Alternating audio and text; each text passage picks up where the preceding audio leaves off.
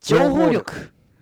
ポポッッププにに日日本本史史 for ポポッッドドキキャャスストト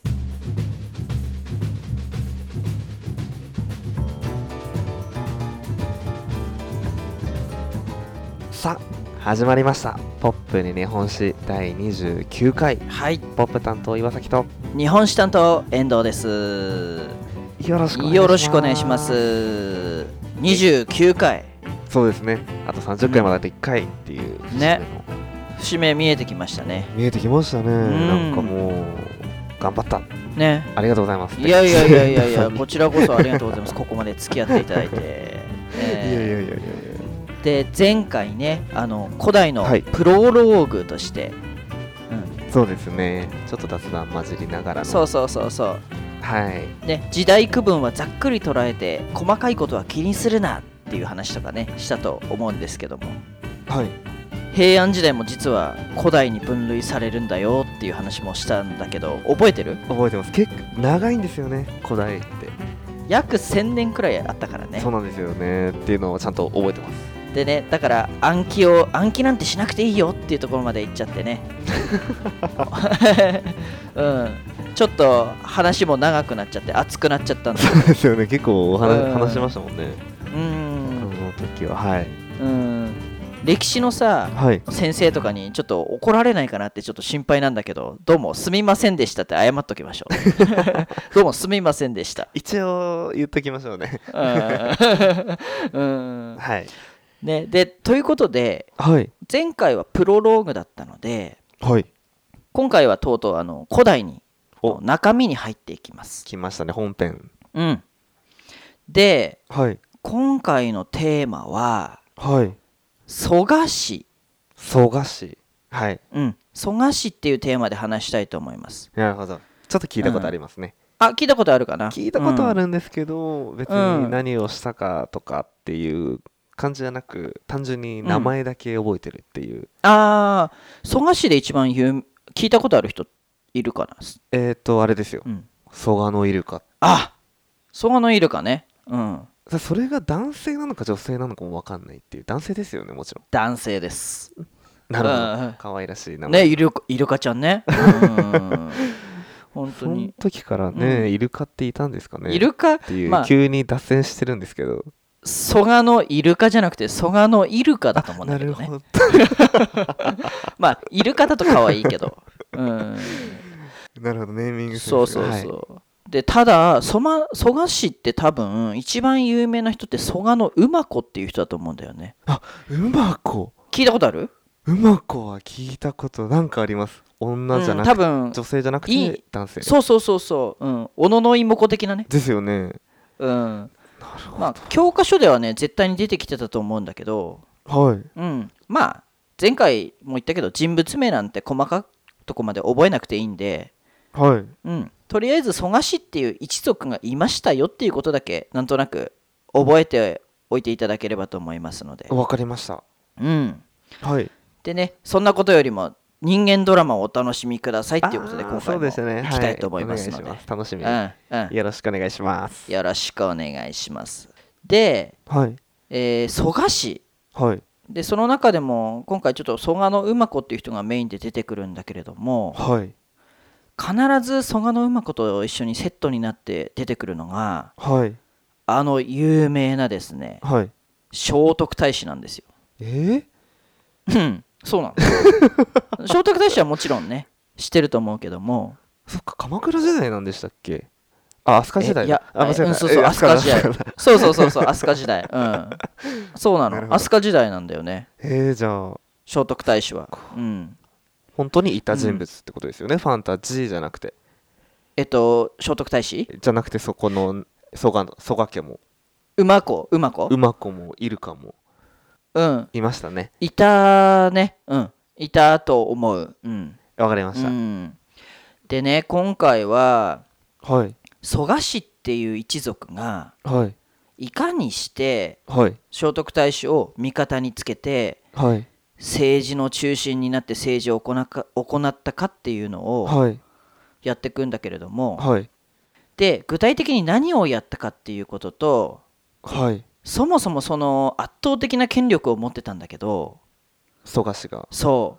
うはいその圧倒的な権力の源は何だったのかっていう話をしていきたいと思いますので、源、うんわかりましたはい、うん、でさっきもちょっと言ったけど聖徳太子は知っててもさはい蘇我氏ってどういう人たちだったかもしくは何をやった人たちかなんて分かんないよね。いやもう全然天皇でもないですもんね、別にうん、そう天皇ではないんだよ、ね、天皇じゃないですよねうんもしかしたらねこの話聞いた後ねはい聖徳太子よりもはい実は蘇我氏の方がすごいんじゃないのってなっちゃうかもしれないのでえそんなすごい人なんですかそうすごい、へーまあ、人というか一族というか一族がうんなるほどうん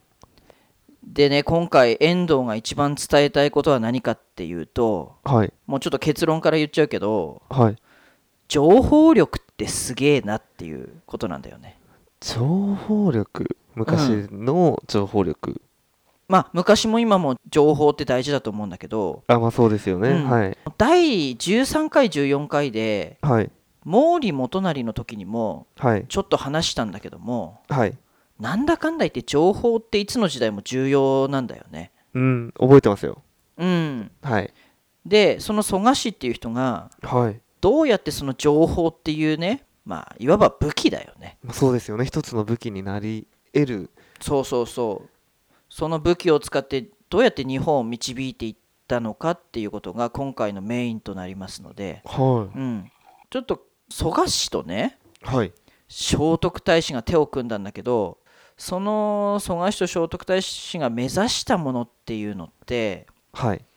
当時のねはい中国みたいな中央集権国家っていうのを目標にしてたんだよね。えー、どういう意味ですか独裁国家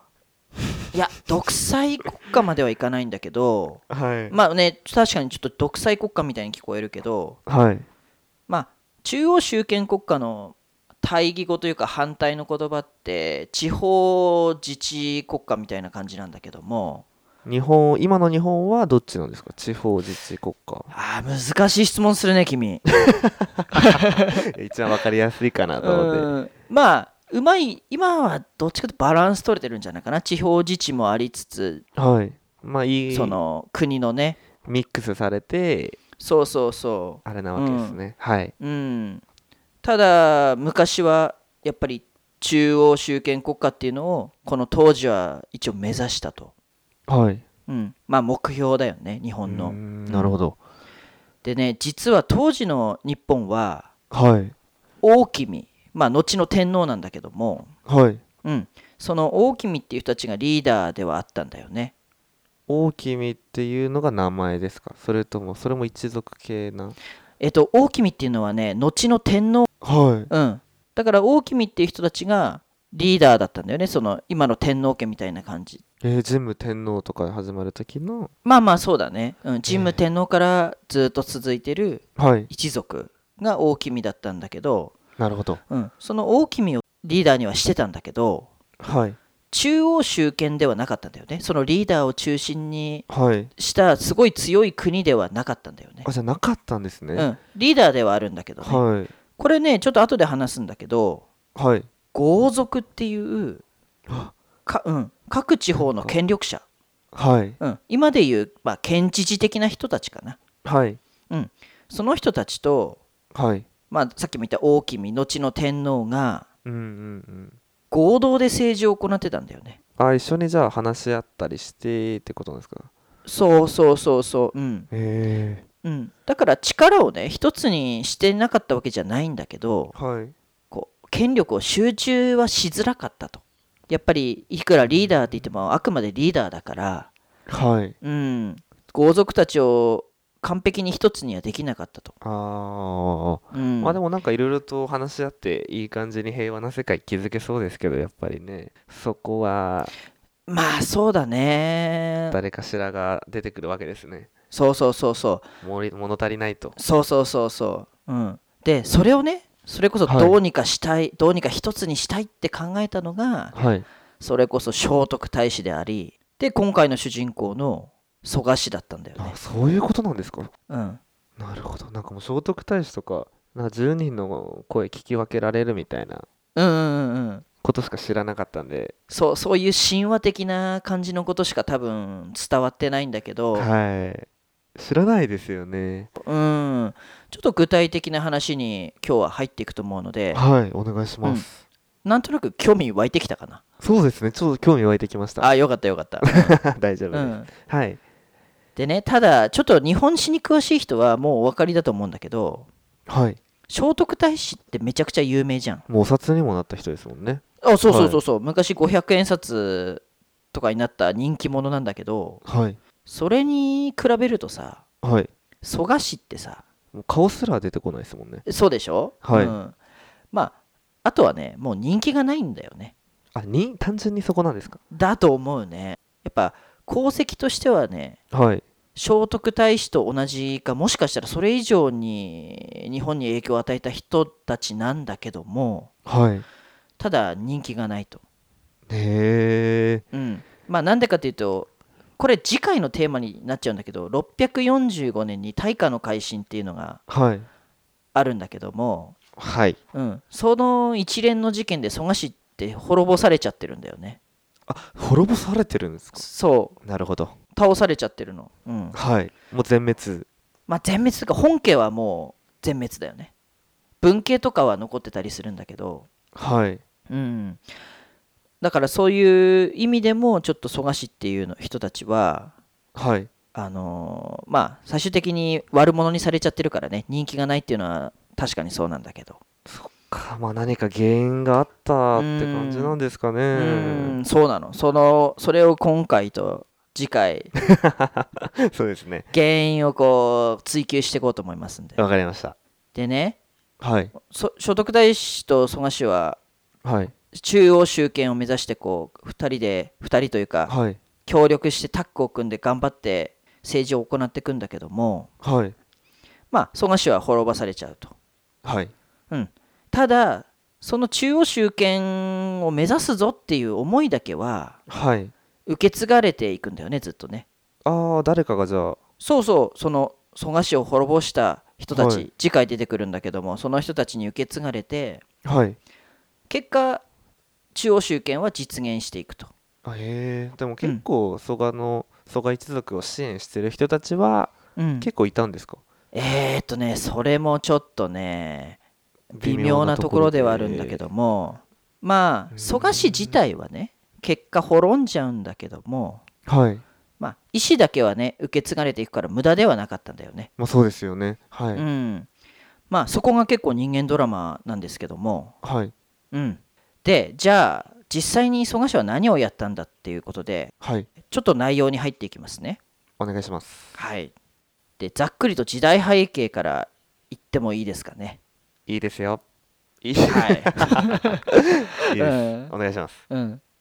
でねまずいきなりで申し訳ないんだけどもはいまずは日本の話ではなくお隣の中国の話からしていきたいと思いまおす、おう、ーなんるほど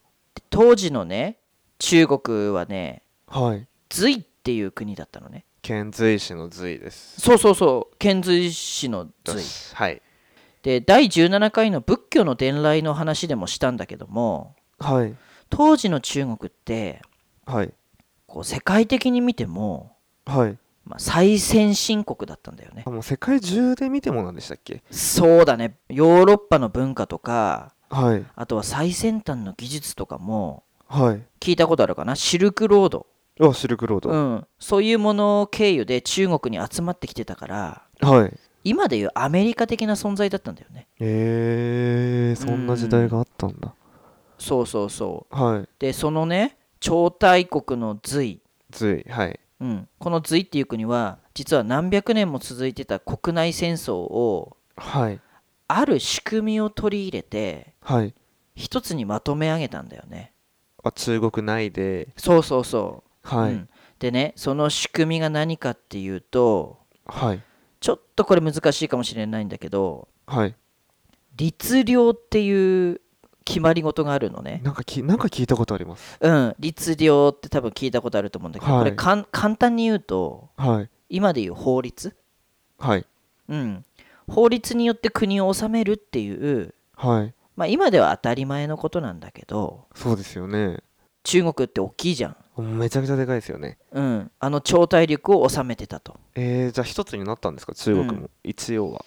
えーとね一つになったわけではないんだけども、はいある程度のこのままととままっりた国を、うん、作れたとなるほどなるほどなるほうんど。まあ、はいざっくり言うとだよざっくり言 うまあまあと、まあ。うんでその法律のもとにはい皇帝っていうのが国の頂点に君臨して、はいうん、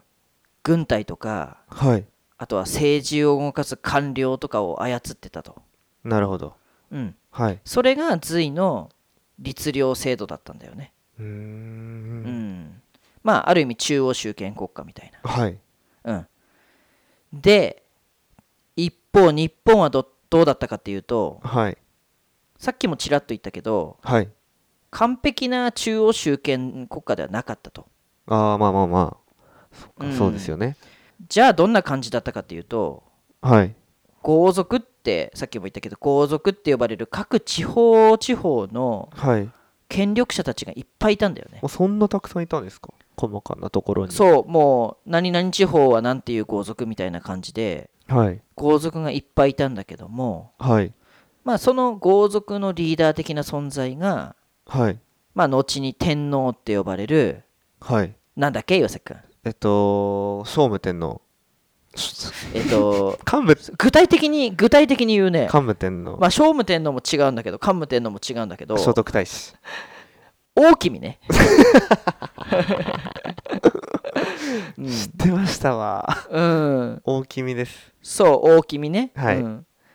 その、まあ、リーダー的な大君を中心にした、はい。まあ、いわゆる連合国家みたいな感じかな。はい。ちょっと言い方悪いんだけど、寄り合い政権。寄り合い政権。はい。みんながこう、より集まってできた政権だったと。はい。うだからこの時点では天皇の力は絶大っていうわけではなかったと。ーん、まあ一応リーダーとしているけど、って、うんうんうん、そう基本的にはい。中央の政治とかあと地方の政治っていうのは各地の豪族に任されてたと。なるほど。だから天皇が軍隊を好き勝手に動かすことはできなかったしはい。もっと言うと何々をやりなさいっていう命令自体も、はい。まあ、全くではないんだけど徹底はされてなかったと。その発言力がなかったっていうことなんですか別に従う義理はねえよと。うんそうだねはい。そこまで絶対的に従う感じではなかったんだよね。えー、でもすごいですね。そう考えたら大君たちは。よく言うんまあ、そこからね今までずっと続いてるからねう。。本当ですようね。んこれが当時の日本です。はい。わかりました。でここまでの中国と日本の背景をもとにしてはい。今回のテーマである蘇我氏につ蘇我い氏て、うん、はい。この後3つのポイントで話していきます。お願いします。うん、まずポイントの1がはい。渡来人、渡来人うん、これ結構重要ポイントです。はい。で続いてはい。ポイントの2これ物のべ氏も、もののべし。物のべ氏日本語ですか日本語です。あの蘇我氏と一緒に何々氏っていうもののべ氏です。あ、名前、あ、民族の名前。民族というか一族の名前。一豪族族のの名前うん、豪族の名前。はい。もののべし。うん、これは蘇我氏の最大のライバルです。あ、ライバルだったんですうんね。はい。うん、で最後さポイントの3がはい。聖徳太子。なるほど。うん、出てくるわけですね。そう以上のはい。渡来人、物のべ氏、聖徳太子のポイント3つで話していきますね。はい。お願いします。はいではポイント1の渡来人から。はい。あのねちょっとユセ君まず断っておきたいことがあるんだけど。はい。実ははい。蘇我氏蘇我氏っていう人たちってはい。そもそも渡来人なんじゃないのかっていう説があるらしいんだよね。ああ、そうなんですかはうんはいでそういう本も結構いろいろ出てるみたいだしい。本当にそういう根拠を示した本とかもあるみたいなんだけどはい。ただ逆にねはい。渡来人ではないっていう説もあるんだよね。どっちが正しいかわからない。そうそうそうそう分かんないの。うん、ミでスもテっリーとですすねごい、はいうんそうそうそうミステリーなの渡来あの蘇我氏って、はい。うん。でもっとすごいのはねはい。蘇我氏はユダヤ人なんじゃないかっていう説とかもあったりし てめちゃくちゃ好きな話題になってきましたね そう都市伝説的なね、本当ですよねうんうん、まあとりあえず謎多き一族なんだよね、あー、まあうん文献には残っててって感じですよねそういろんな資料があったりして分かんないんだけども、はい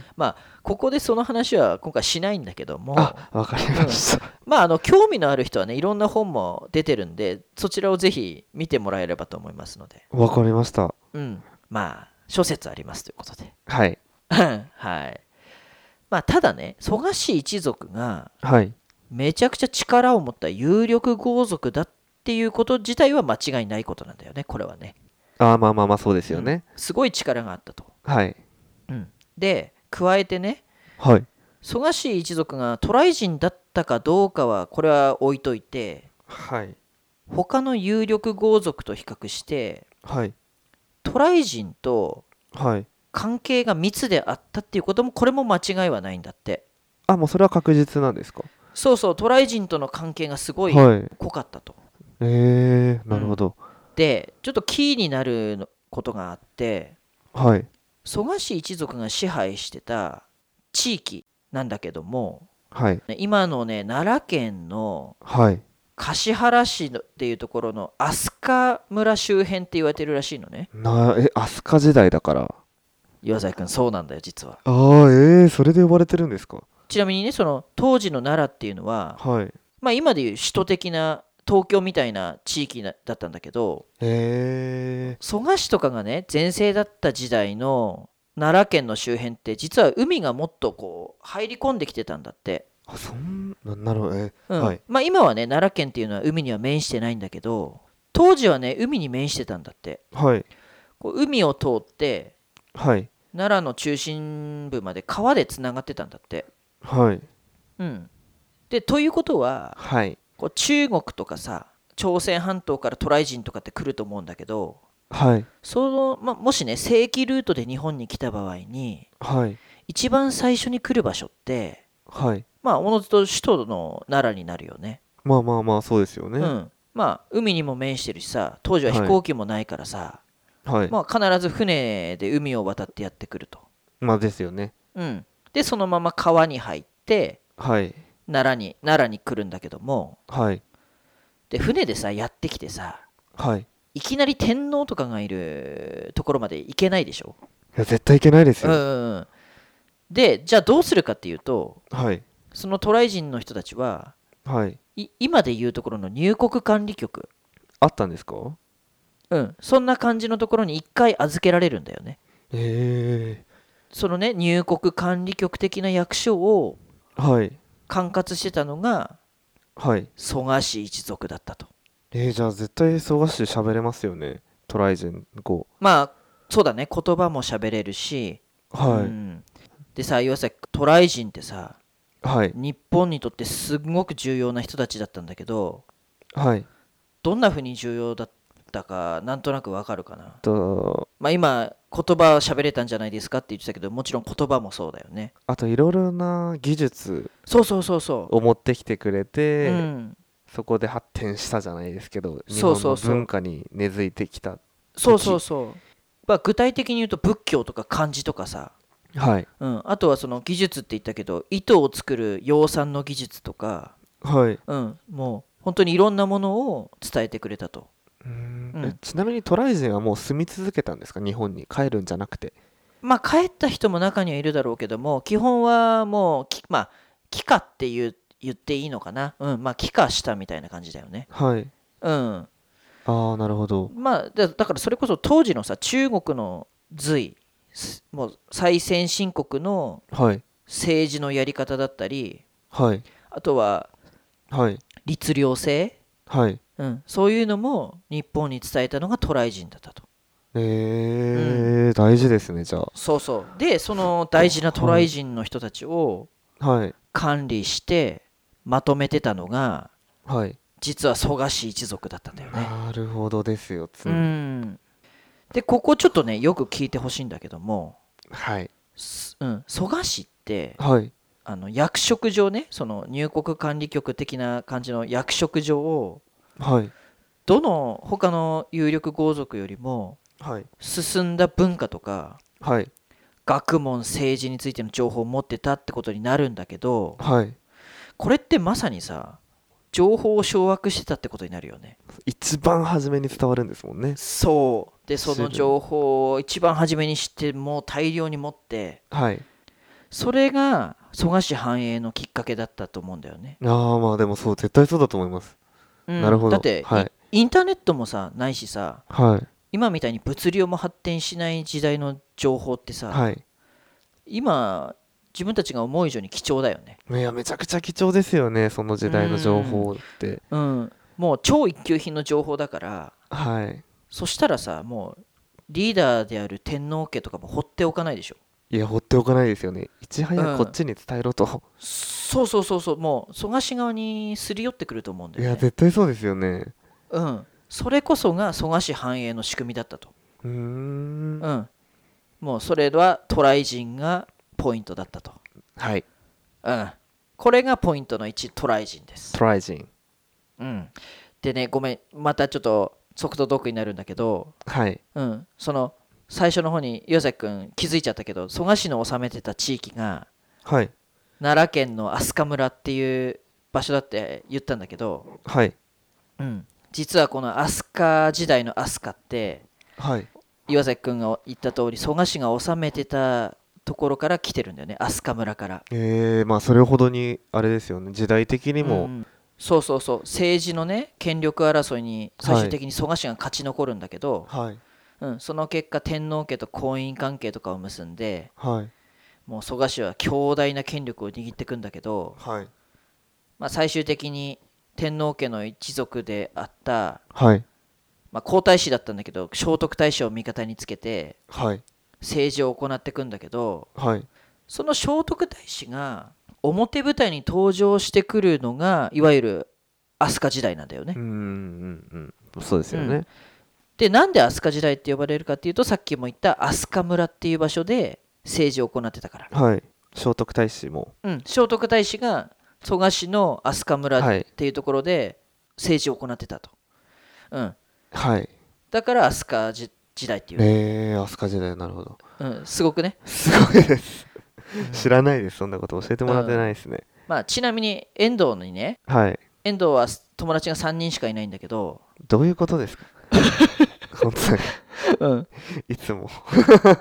友達が3人しかいないんだけどその中の1人にはいアスカっていう人物がいるのね、はいうん、まあどうでもいいんだけども、うんまあアスカ聞いてるかっていうことであの、うそのその飛鳥も飛鳥時代から来た飛鳥なんですかんいやそれは知らない、うんまあ飛鳥でもうんまあどうでもいいとしはていこれは、うん何も言えないって、うん次ポイントに行きますはいはい物のべしおのののかみたいなねもののべしおのののかね結婚したよね、しましたスルーしてください、い、うんゆうさくん、もののべしはじゃあ聞いたことないね。やもう全く聞いたことないですなんか、うんこれはね、はい蘇我氏の最大のライバルになります、もののべしは。はいまあ、蘇我氏と同じ有力豪族っていう人たちの一つだよね。はいうん。で、簡単にね、蘇我氏との違いを説明すると、はいまず蘇我氏っていうのは、政治的な役職として、はい財政と外交を担当してたんだって、蘇我氏は。お分かりましたうん、で今でいう財務大臣とはい外務大臣を兼任してるみたいな、はいでそのおそらくその外務大臣的な役割の中にはいポイント1であった渡来人の管理みたいなのがあったと思うんだけど、はいうん、まあでその一方ではい物の部氏ライバルの物の部氏は、はいまあ、政治的な役職としてははい朝廷のねはい軍事と治安維持ああじゃあ武力ってことですよね、そうそうそう。だから今でいう防衛大臣と、あと法務大臣を兼任してたみたいな。なるほどうん。まあこれも結構重要な役割なんだけども、はいただおそらく権力的には、はいやっぱり蘇我氏の方が上かなって思うんだよね。うーんうんうんだって、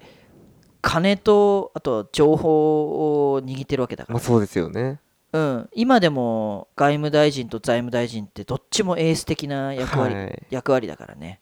大事な2役ですよね、顔役じゃないですけどそうそうそうそうであとはねはいこれがポイント2のキーになるんだけどはい宗教的な立場宗教的な立場うんこれも実は違いがあってはいまずは蘇我氏っていうのははい仏教派、 OK です仏教う派、ん、で一方の物部氏なんですけどもはいこれはね神道、おお、うん、つまりあの仏教がさはい日本に伝来するよりも前から日本でさはい信じられてきた神様っているでしょいますうんそのそっち派だよね物部氏っていうのはそそしたらあれなんですかね物部氏うんなんか天皇側っぽいですけどねまたつあれか仏教を取り入れてあれやろうとしたからうんとねまああの仏教し神道派というかどちらかというと仏教反対派って言った方が多分適切なんだよね新しく入ってきた仏教に反対するっていう派閥だったと思うんだよねわかりましたうんはいなるほどうんではい仏教伝来の会でもやったんだけどはい仏教って飛鳥時代よりもさ何十年か前くらいから一応伝来時代はされてたんだよねはいうん500あれなんて言った550年くらいかなはいうんでじ伝来時代はされてたんだけどはいその伝来の大きな役割を担ったのが渡来人だったんだよねうーんうんだからそう考えるとさ渡来人をがっつり抑えてたうんはい蘇我氏が仏教派っていうのはこれは納得できるでしょあもうこれはうん間違いないなっていうそうそうそ感うじですそよう、ねうん当然そうなるよねみたいな当然はいうん、で当時のね最先端の教えを支持してたのが蘇我氏ではいで逆にはいその最先端のものを拒否してたのがライバルの物部氏だったと、物部氏はいうんまあ、パソコンで例えたら分かりやすいと思うんだけど多分30年くらい前はい、のさ、Mac 派か Windows 派か的な感じだよねうんはいうん、Mac はもう多分新進気鋭な仏教ではい。 Windows が日本古来の神道的なねああ、なるほあれこれ分かりにくいかなど。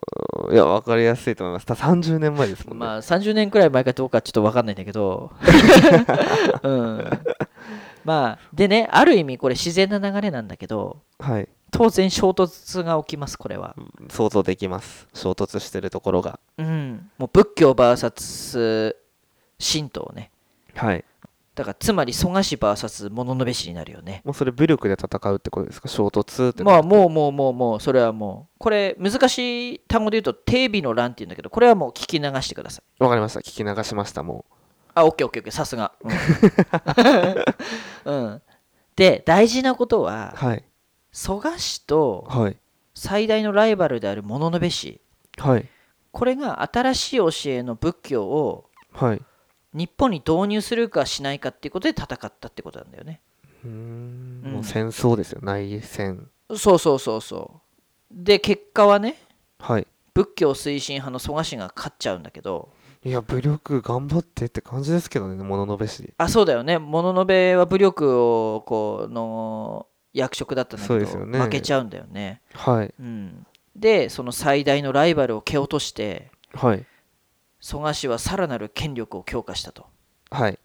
でさここでも根本的には渡来人っていうのはすごい影響してるでしょそうですよね。してます。はい。で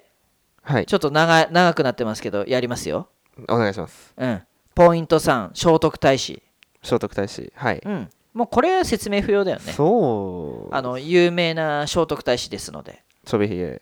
ちょあれ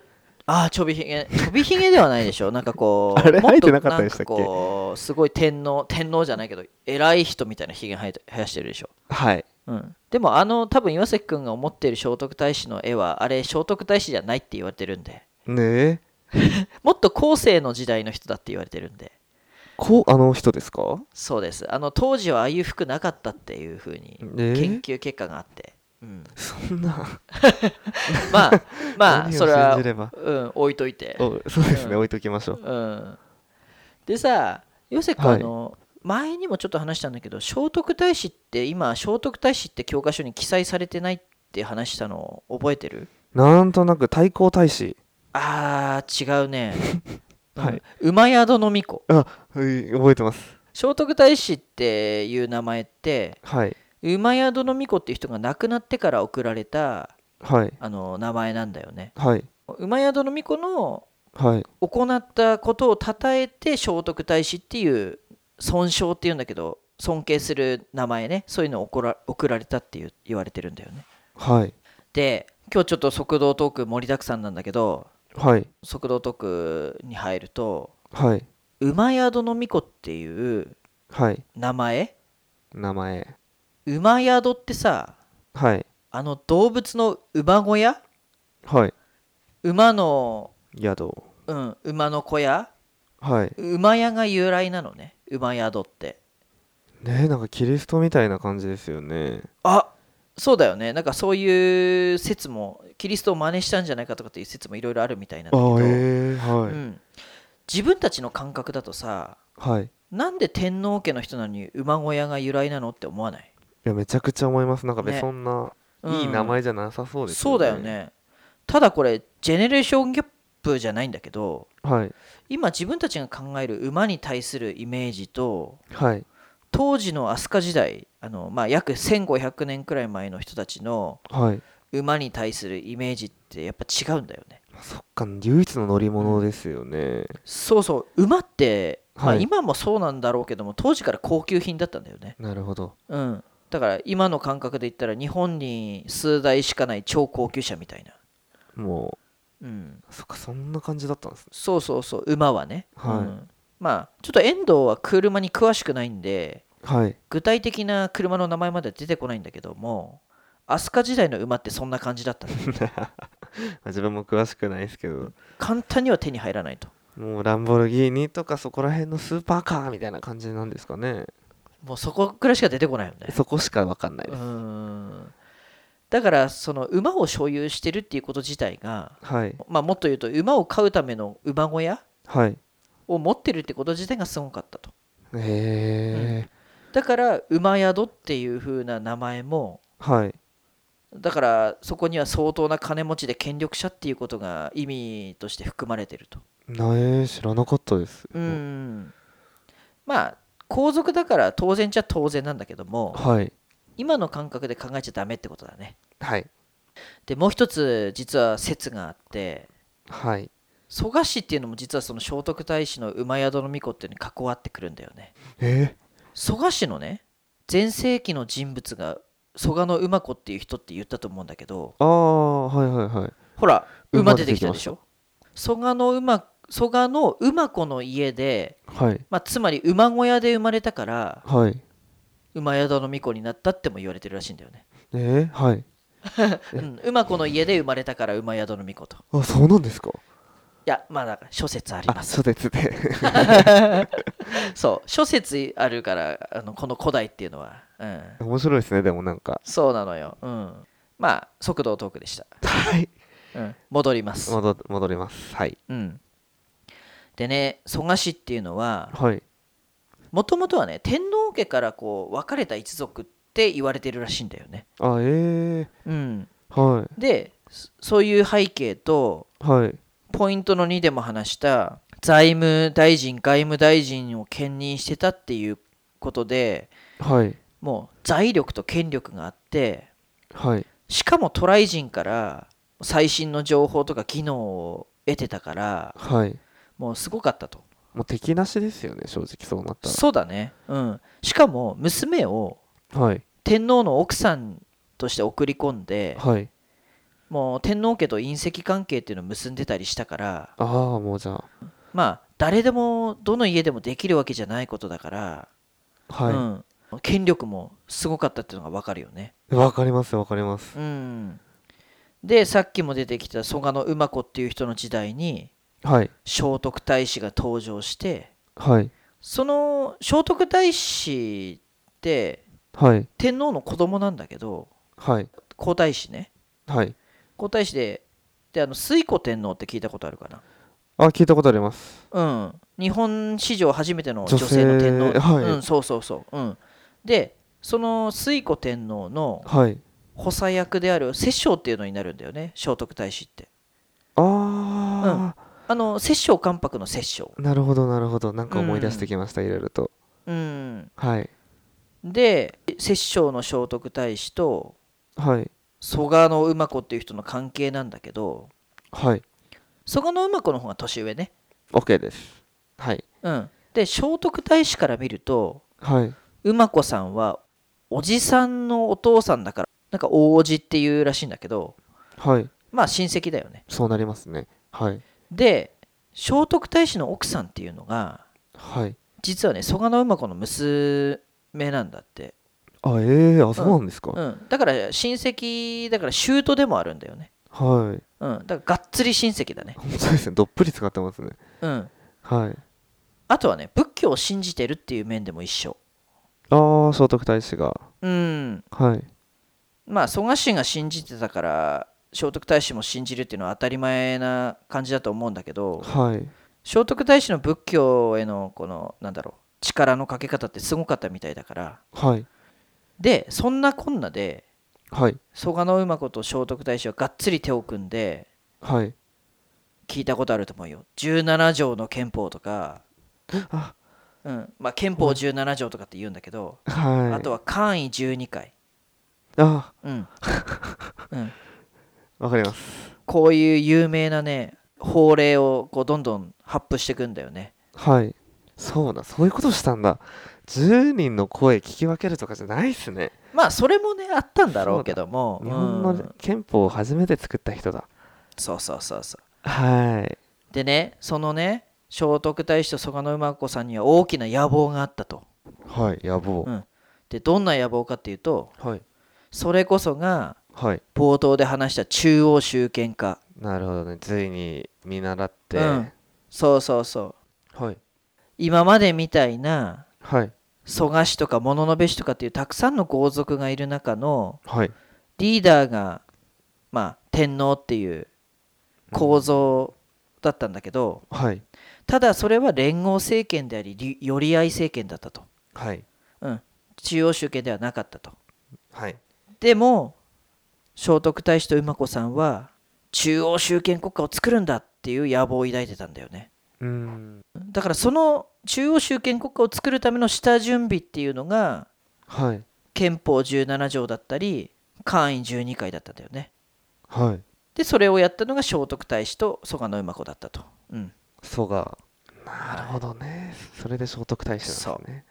これがポイントの3になります、わかりましたうん、もうちょっとだから頑張ってよせくん 頑張ります頑張りますうんはいでちょっとポイントの3つまとめるねはいまずポイントの1ポイント1渡来人トライ人蘇我氏の一族ははい渡来人っていう最新最先端の情報を持った人たちをはいがっつりと抑えててはい情報戦において他の豪族とかよりもはいかなり優位に立ってたとうんうんうんだから情報はいつの時代も貴重ってことね一番の武器ですよそうそうそうそうはいでポイントの2ポイント2物のべ氏物のべしはいこれは蘇我氏の最大のライバルだったとはいうんで一番の問題ははい信じるものが違ったことだったとうーんまあね物のべしの言いたいことも分かりますけどね、そうだ何ねとも言えない感じですけど蘇我氏は何何だったんだっけ何を信じてたんだっけ仏教ですそうそうそうそうで物のべ氏は神道神道そうそうそうそう神道、うん、だから結局信仰宗教派の仏教を支持してた蘇我氏が勝利すると、まあね今どちらも残ってますからね、うんまあそうだねそれでも、うんはいで結果さらに蘇我氏の権力は強くなってはいますます政権内での力は増していくとはいで最後のポイントの3がはい聖徳太子ねはい聖徳太子蘇我氏っていうのは天皇家との婚姻関係を結んではい皇太子でもあった聖徳太子にも娘を嫁がせてうん一緒に政治を行ったと、うんうんうん、はいでしかもその政治の内容としてははいまあある意味では政治改革なんだけどはいこれまでの豪族たちの寄り合い政権から渡来人から情報として聞いたはい超大陸隋のはい同じような中央集権国家を作ろうとしたとはいそのために蘇我の馬子さんと聖徳太子さんは頑張ったと、はいうん、以上3つがポイントでしたうんはいはいなるほどどうでしたか蘇我氏長かったでしょそうですね長かったですうんね、あのねでもこ濃いのよ、濃いのこの蘇我氏さん は、うんうん、まあでもそれほど歴史が長いんですもんねそうなんだよね長くて濃くていろいろなことがあったっていううん大事なことがそうそうそうもうこの古代の飛鳥時代っていう時代はもう蘇我氏さんっていうのはすごいからなんでそんなあまり記憶ないのかなって感じですけどね、うんそれが次回出てくるんだけどやっぱり倒されちゃうからなんだよねそこなんだ、歴史は勝者が作っていくから